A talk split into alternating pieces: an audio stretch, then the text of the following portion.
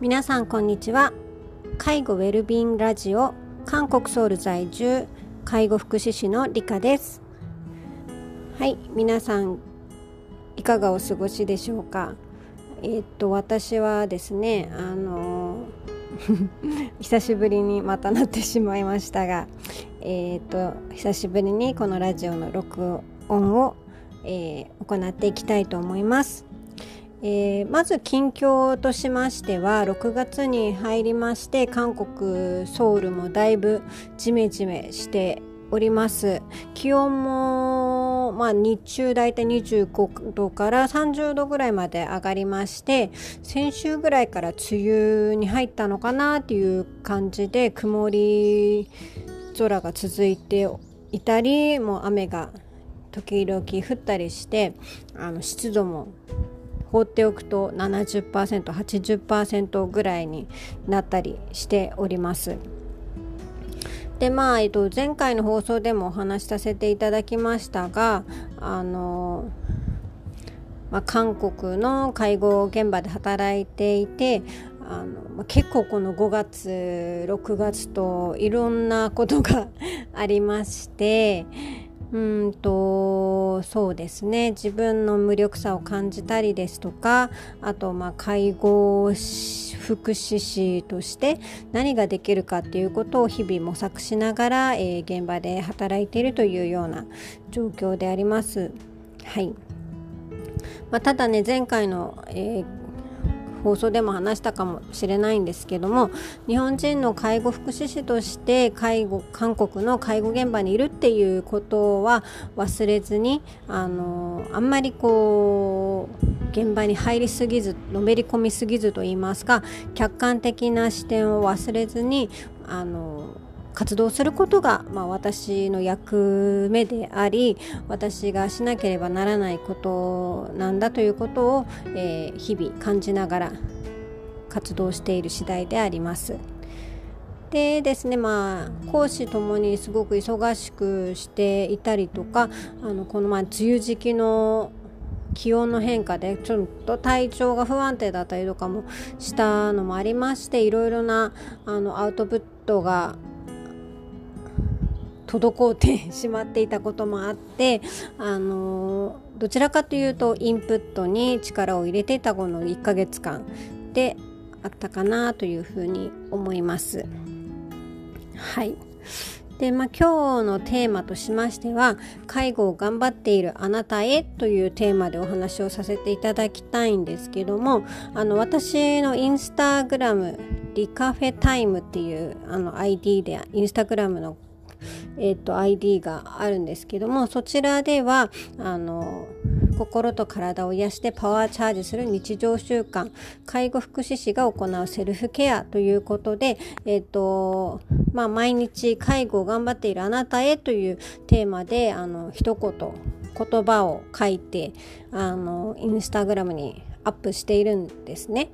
でそれを、まあ、なぜ始めたかと言いますとあの、まあ、自分 自身もこの介護を頑張ってるって言ったらあれですけどもあの介護をする時にこうちょっと踏ん張らなきゃいけないことが瞬間があったりとか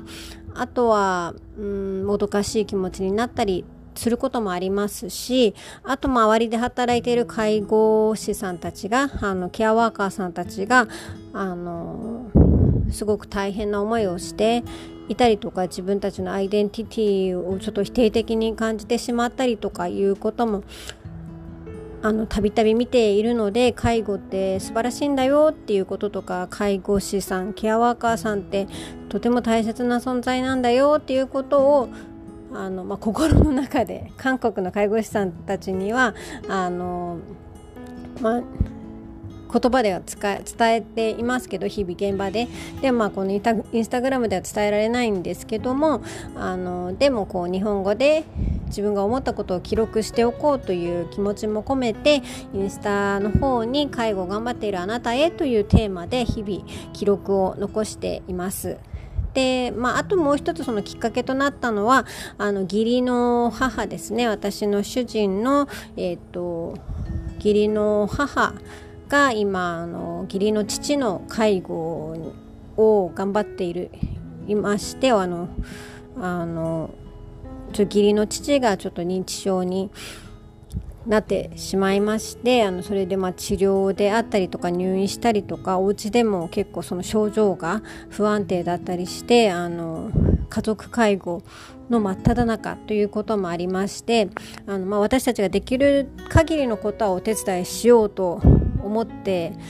やってサポートする体制ではいますがやっぱりあのね私も言葉足らずな部分もありますしなかなかね私たちも仕事をしていたりとかしてあの思うようにサポートができないこのもどかしい気持ちをですねあの介護を頑張っているこの義理のお母さんにっていう気持ちも込めてあの私がこの介護を頑張ってるあなたへっていうテーマであの記録を日々しているというそういう背景があります。まあ、ご興味のある方はあの見ていただきたいなと思うんですけども私自身振り返ってみるとこの日本で7年丸7年そして韓国で今8年目になりますかね。9年目かな。あのもう15年近く介護の現場で日韓の介護の現場で働いてきてあの共通して思うことはあのこのケアワーカーというか、まあ、介護福祉従事者に対するあの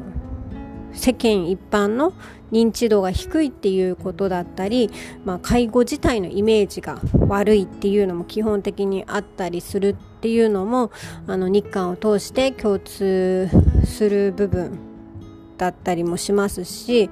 あのまあ表面的にはって言ったらあれですけど介護してるのはすごいねとかあのいい仕事してるねとかあの言われることはね日韓日本でも韓国でもありますけどやっぱりその中を見てみるとあのなかなかまあ待遇がいいわけでもないですしあの認められなんかこ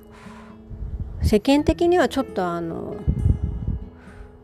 低く見られ低く見られるって言ったらちょっとなんか表現があれですけども、うん、なんかちょっとそういうイメージ自体があんまりまだまだこう認められてないあの仕事だなっていうことがあの日本でもありましたし韓国でもあの感じている部分ではあったのであの、まあ、どちらの経験も通してこの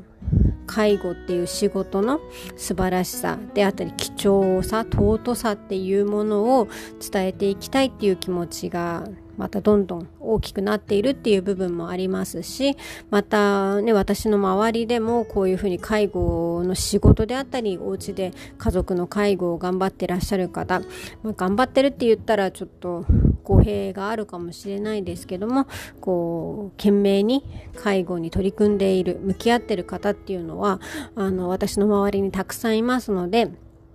そういう人たちのサポートをしていきたいっていう気持ちが強いくなっているっていうのもありますのでそういう活動というか自分の思いを表現する場としてこのインスタグラムを、え、記録する記録しているという風な感じです。まあ大部分があの自分への励ましの言葉であったりとかもするのであのまあ共感してくださる方もいらっしゃると思いますしあこういうふうに思ってんだっていうふうに見ていただける方もいるかもしれないんですけどもあの、まあ、介護ってこういう思いなんだっていうのを知っていただけたらいいなというふうに思っております。まだまだなかなかこう結果が出せていないっていう自分へのもどかしさもありますし、うん、ありますがでも介護って根本的にこう何が良くなるとか何かがこう目覚ましく発展するっていうより本当にその目の前にいる方であったりあのデイサービスに通ってくださる方施設にいらっしゃる方一人一人の人生を支える生活を支えて人生のこうエンディングといいますかこのラストステージをあの支えていく。どれだけその満足って言ったらもうちょっとなんか言葉の選び方が分かんないですけども、うん、このその方が少しでもこう幸せに自分らしく楽しく人生のラストステージを過ごしていただけるようにするのが自分たちの役割だと思っているのであのそこにたどり着けるように日々日々頑張っていくこと。そして、うん、こう目覚ましい発展とかねすごくあのいろいろな技術の発展とかもありますけども何よりもやっぱりそのこの当たり前な生活を当たり前にできることの大切さ。に感謝することを忘れずに日々仕事に取り組んでいきたいなっていう思いそして介護と向き合っていきたいなという思いでございます、まあ、久しぶりのまたこのポッドキャストになってしまってまたいこれからも頑張りますとか言いつつあのおサボり癖が出てしまうかもしれないんですけども。でもあの皆さんに私の声が少しでも届いたら嬉しいなと思います、えー、今日も最後まで聞いてくださってありがとうございました。アンニョン